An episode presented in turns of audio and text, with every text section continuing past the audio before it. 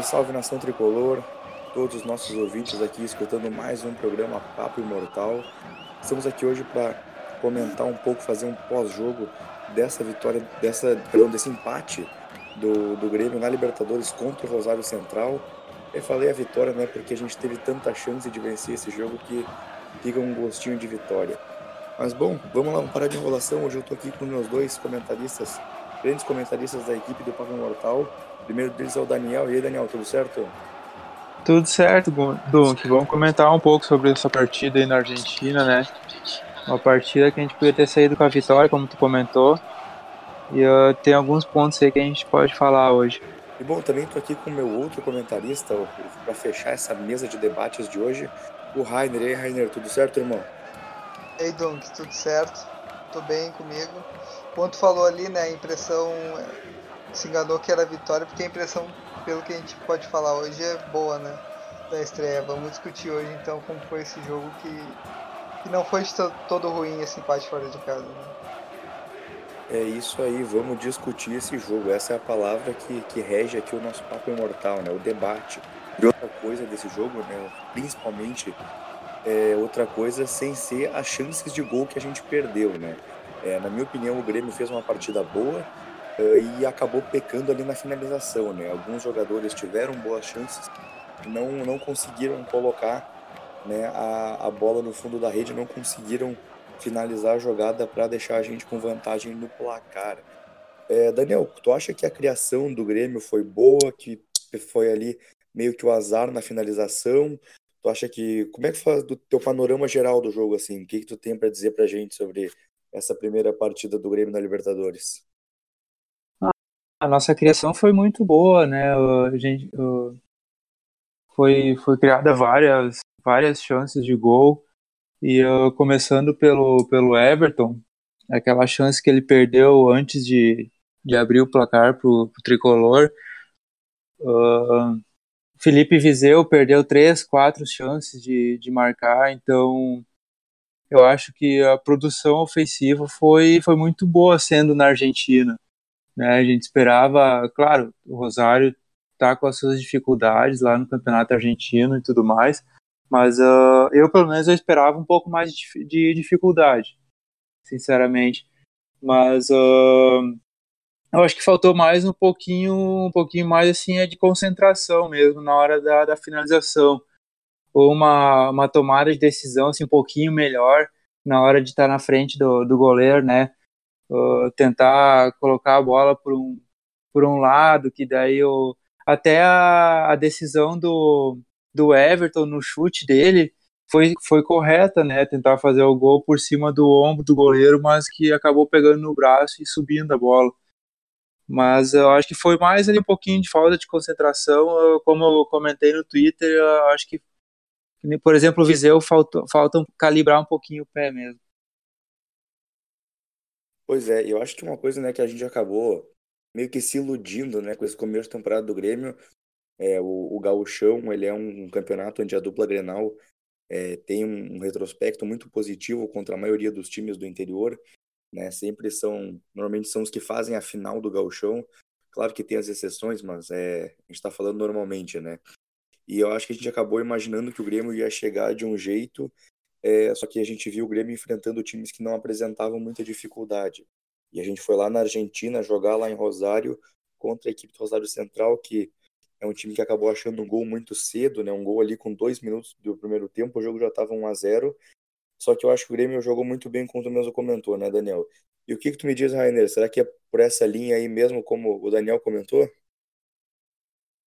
É, eu concordo que que talvez tenha faltado um pouco de, de concentração e de precisão, mas talvez também tenha seja normal assim o que a gente via dos lances era que os lances que o que o perdia ele não tava não era aquele lance óbvio de gol pelo menos o que eu vejo assim né? Era ou um rebote que estava desconfortável para ele chutar bem ou uma bola com a marcação apertada da zaga então, eu não, eu não, por enquanto, não me preocupo ainda com a precisão do Viseu, né?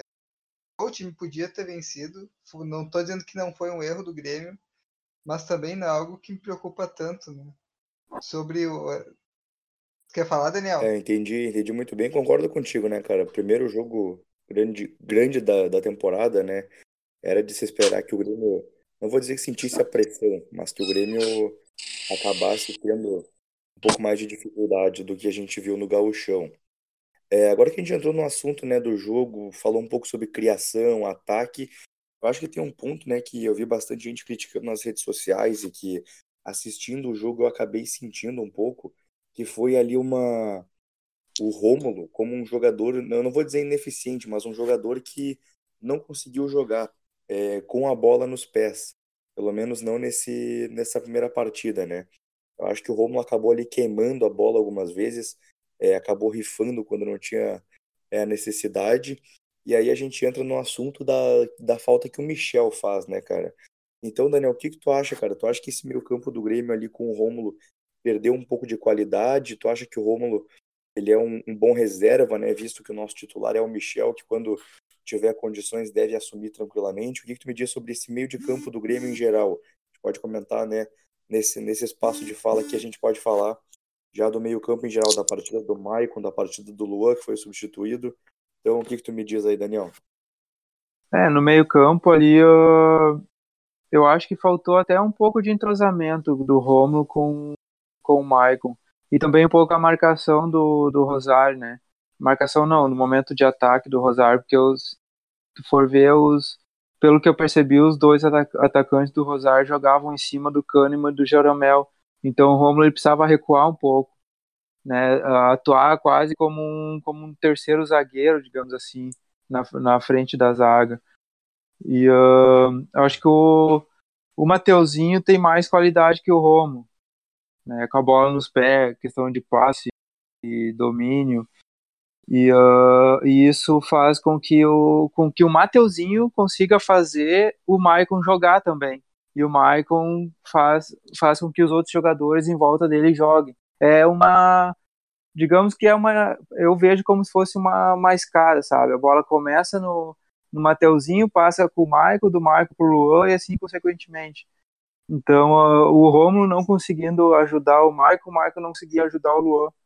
Então eu vejo um pouco por aí a substituição do Luan também.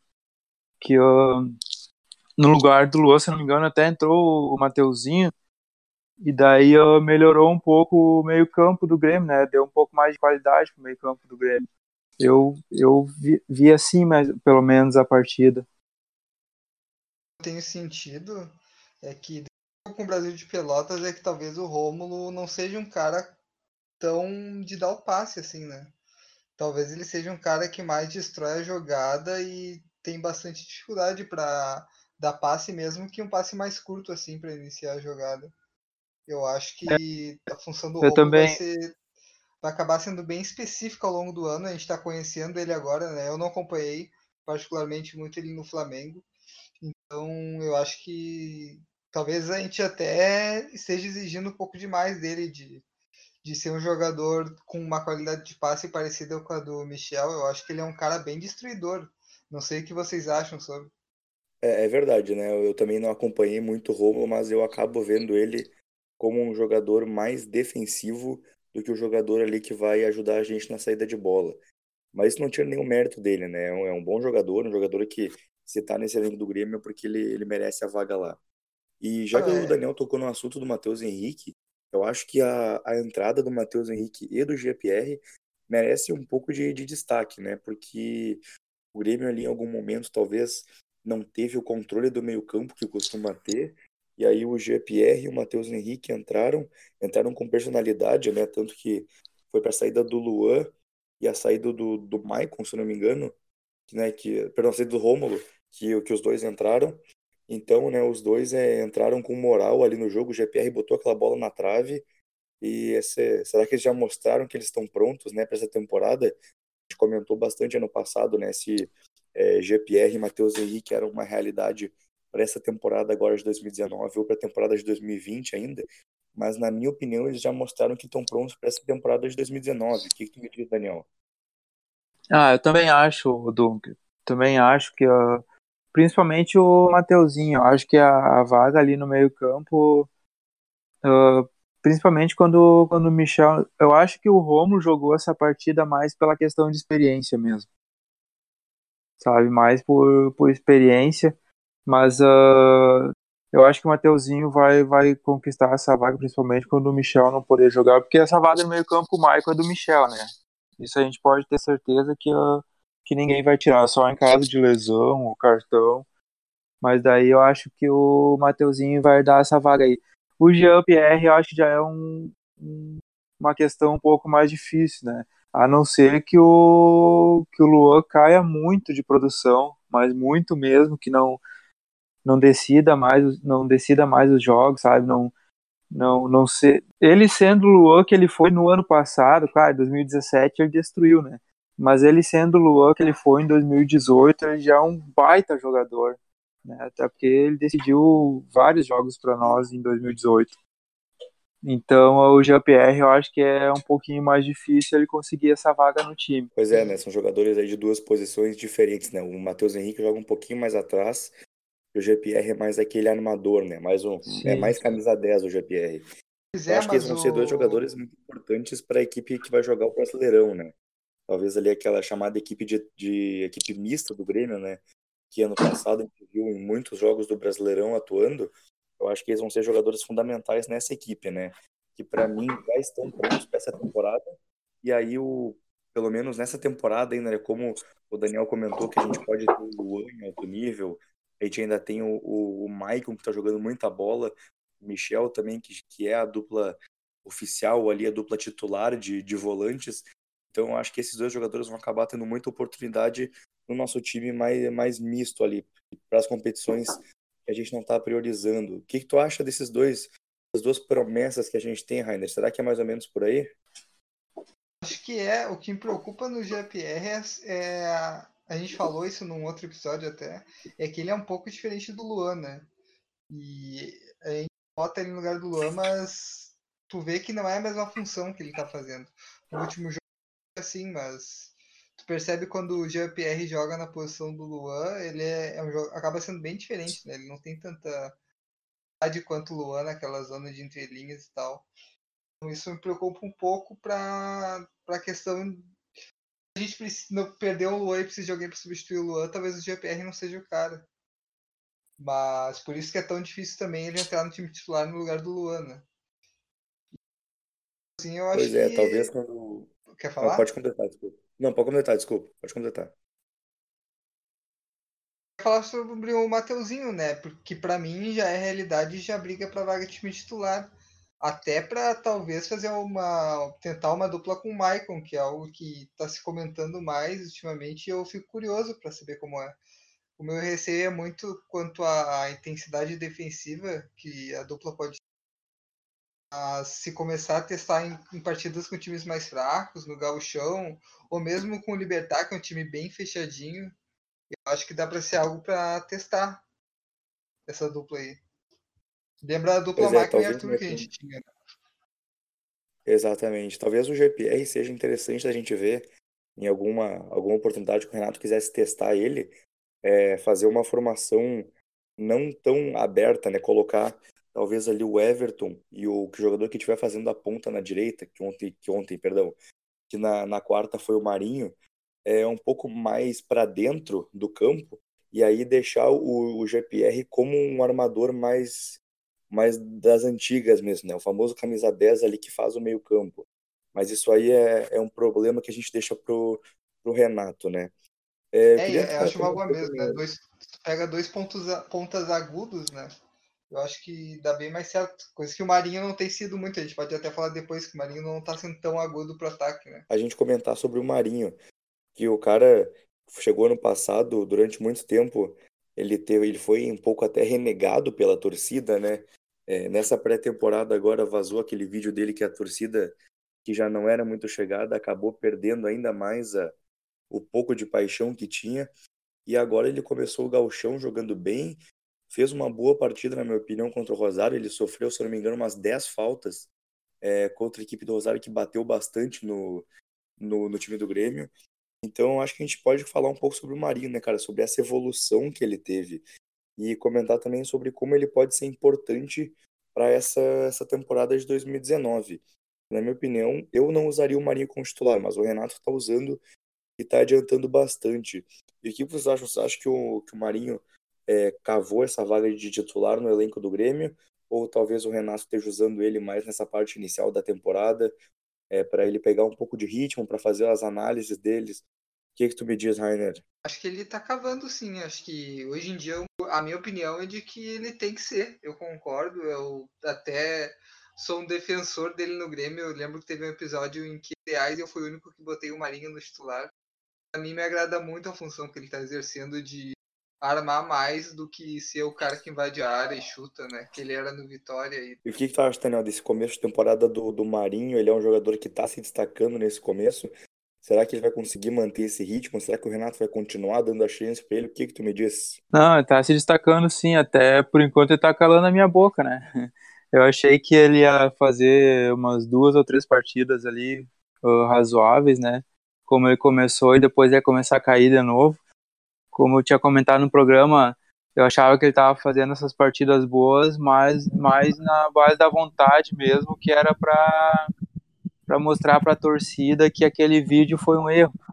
Mas uh, uma uma coisa que que eu quero ver ainda dele é contra contra contra times mais qualificados e fechados. Porque hoje a gente só pegou time fechado no gauchão que não tem tanta força, até porque chega ali na, no segundo tempo, na metade do segundo tempo, os times que jogam contra o Grêmio cansam, né? E o Grêmio se supera no, no preparo físico. E contra o Rosário Central, contra o Rosário Central, se a gente for ver, o Rosário deixou muito as laterais a, abertas. Até uh, o pessoal, o pessoal postou né, no, no Twitter o mapa de movimentação dos jogadores, dá para ver direitinho. O Grêmio bem aberto, dando amplitude para as jogadas, e o Rosário mais centralizado. E o Marinho se beneficiou bastante disso. Tanto que ele, como tu comentou, Dum, que ele teve oito faltas sofridas no jogo. Só, só o Marinho pelo, lado direito. E de 15 duelos ele ganhou 12, imagina, isso é um número muito alto. Então é sinal que ele tá, ele tá pegando. Uh, tá pegando o jeito pelo lado, pelo lado direito, né?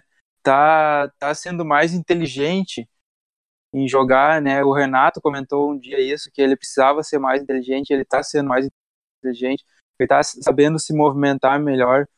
E uh, eu acho que vai, vai, se continuar assim, ele vai evoluir muito e ele vai, vai ser uma briga feia com, com o Alisson para essa vaga aí, na lado direito. É, com certeza, acho que em todas as posições, né, no nosso elenco, a briga tá feia para conseguir uma vaga no 11 inicial.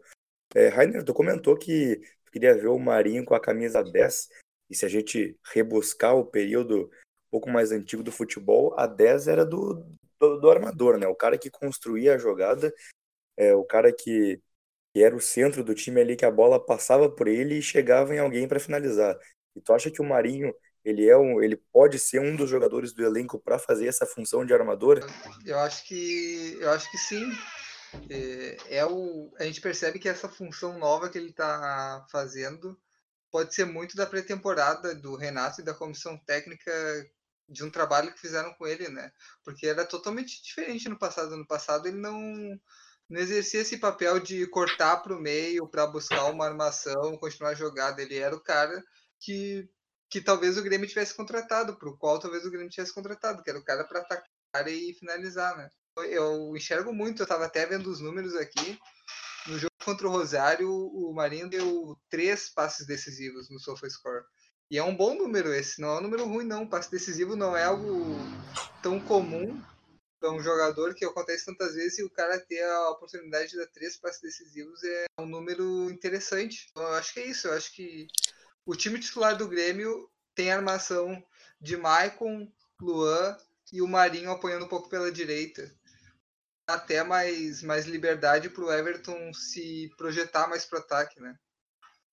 Eu acho que essa é uma das grandes uh, vantagens de tu botar o Marinho um pouco mais focado para ficar um pouquinho mais atrás armando, porque tu dá liberdade para o Everton atacar, fazer praticamente uma dupla com o Viseu às vezes. Pois é, exatamente. E, e bom, agora que a gente já comentou um pouco sobre o ataque no começo, um pouco no do meio, agora falando sobre Marinho, Maicon, Matheus Henrique. Eu acho que a gente tem que falar também um pouco sobre a nossa defesa, né? Que aquele primeiro gol ali acabou sendo, acho que, um vacilo geral de zaga, né? Acabamos tendo aí um pouco de infelicidade, mas é, durante o resto da partida, eu acho que o Rosário Central acabou criando algumas chances, né? E chegando ali perto da área e até às vezes ganhando cruzamentos, né? Invadindo a área de uma maneira um pouco perigosa, principalmente para o jogo de Libertadores, né? Que é uma coisa meio inesperada que vai acontecer na Libertadores. É, então, eu não vou dizer que foi uma partida ruim da nossa defesa, porque quando a gente tem Jeromel e Kahneman, dificilmente a gente, o, a gente vai ver uma partida ruim da nossa zaga. Mas eu acho que Bruno Cortes né, e o Léo Gomes não fizeram uma boa partida. No primeiro tempo, é, acabou, aconteceu muita bola nas costas deles, né? Geraram cruzamentos perigosos então eu queria ouvir de vocês o que vocês acham da partida defensivamente, né? Do, ali do nosso, nosso quinteto de zaga, os dois zagueiros, os dois laterais e o nosso goleiro. O que vocês acharam da, da partida da equipe do Grêmio defensivamente?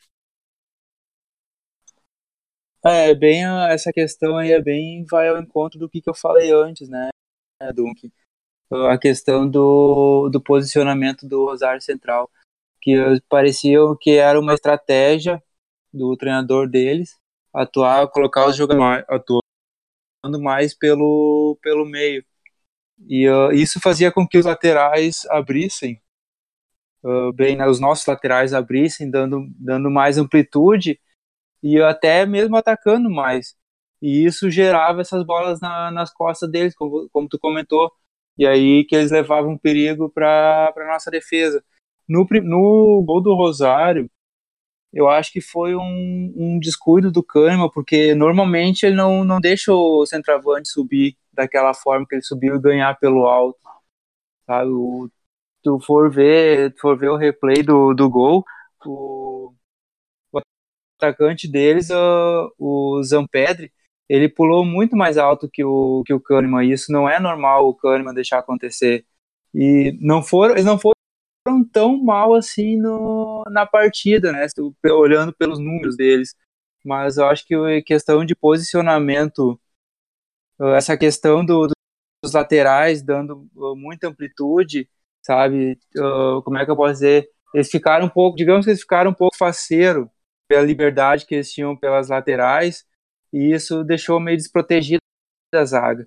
E aí que o Rosário se aproveitava e atacava pelas, pelas laterais para cruzar para a área. É, eu concordo com, contigo, Daniel. Zaga, muito se falou, né, do Kahneman errando no lance do gol, que de fato foi um erro, ou do Jeromel se estressando com o Zampedri, mas para mim o pior mesmo foram as laterais, né? Não, não cobriram muito bem as pontas. Se eu não me engano, no primeiro gol do. No único gol do Rosário, além da falha do Kahneman para cabecear, foi uma marcação mal, mal feita do Léo Gomes pela ponta esquerda que deixou o Léo Gil com espaço para cruzar e o Zampedri pegar lá dentro da área. Né? Isso é algo que, que me preocupa porque a gente viu o Grêmio tendo alguns problemas com contra-ataque também contra o Brasil de Pelotas. Tudo bem que não era o time titular, mas é um sistema de jogo que trouxe problemas já duas vezes nesse início de temporada, né? Lembro que com o Brasil como o Rosário dava bastante espaço para os laterais avançarem, para as pontas serem exploradas, e aí o contra-ataque rápido acabava pegando os laterais prevenidos. Eu lembro que o Juninho Capixaba sofreu muito naquele jogo.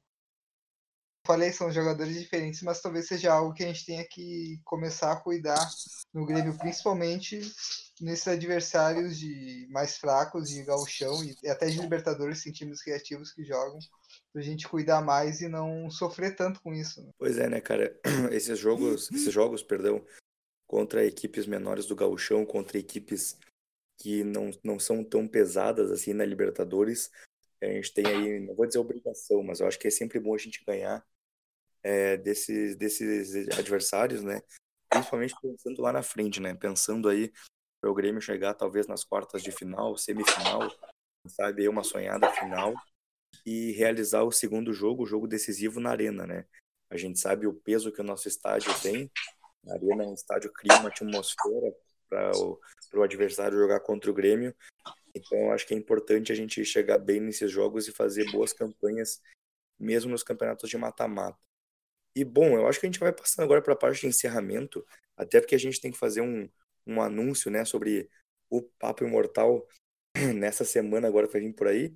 É, a gente tem na terça-feira o jogo contra o Libertar, pela Libertadores da América, na Arena, terça-feira às 21h30. E por isso que a gente vai fazer né, uma.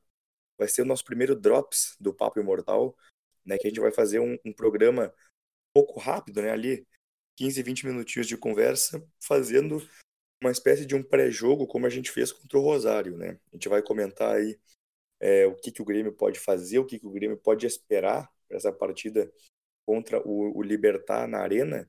E aí vocês vão poder conferir esse programa na segunda-feira, né?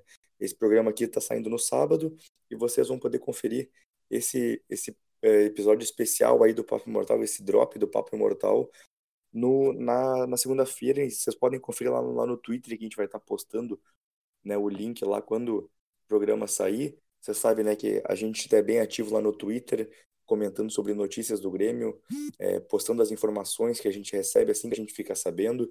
E agora também a gente está no Instagram, né, que é o arroba Papo Imortal, você nos encontra lá. Também, né, no momento ainda a ainda não está funcionando a pleno vapor, mas quando a gente vai começar, a gente vai seguir essa mesma linha, né, de notícias, de imagens bacanas dos jogos. Então, é, a gente pede que vocês sigam a gente lá também. E eu acho que é mais ou menos isso, Daniel. Tem uma coisa a acrescentar sobre o jogo.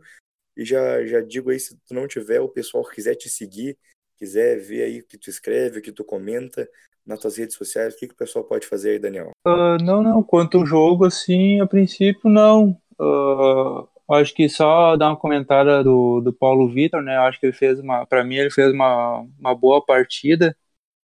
Uh, para mim, como muitos comentaram, eu acho que o, o gol não foi não teve nenhum erro dele, não nada. A cabeçada do, do Zamperi foi muito boa, pegou no, no contrapé do, do Paulo Vitor.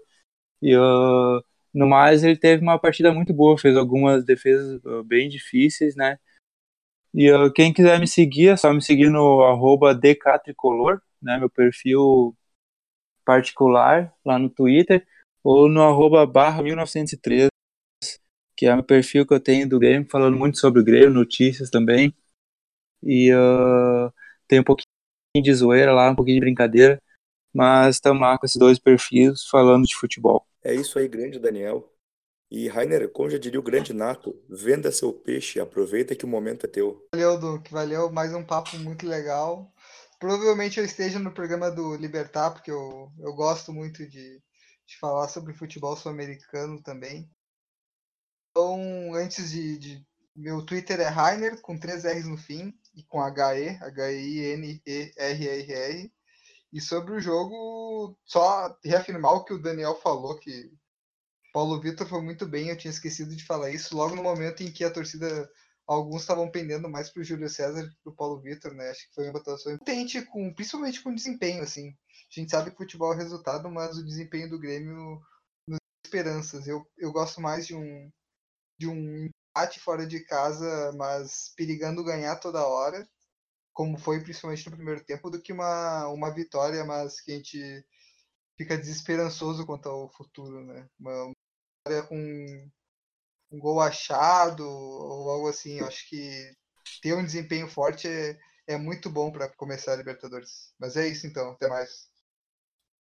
É isso aí, grande Rainer. Bom, esse que vos apresentou o programa foi o Dunk, né? Vocês podem me seguir lá nas, no Twitter, no arroba Dunk57, comentando um pouco sobre futebol, sobre zoeira, sobre tudo um pouco, né?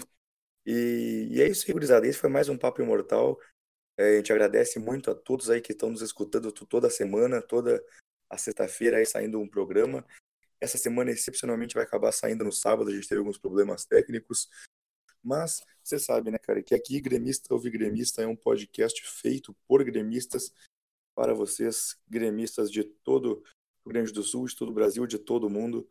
Então é isso, gurizada. Muito obrigado a todos, um abraço e tchau, tchau.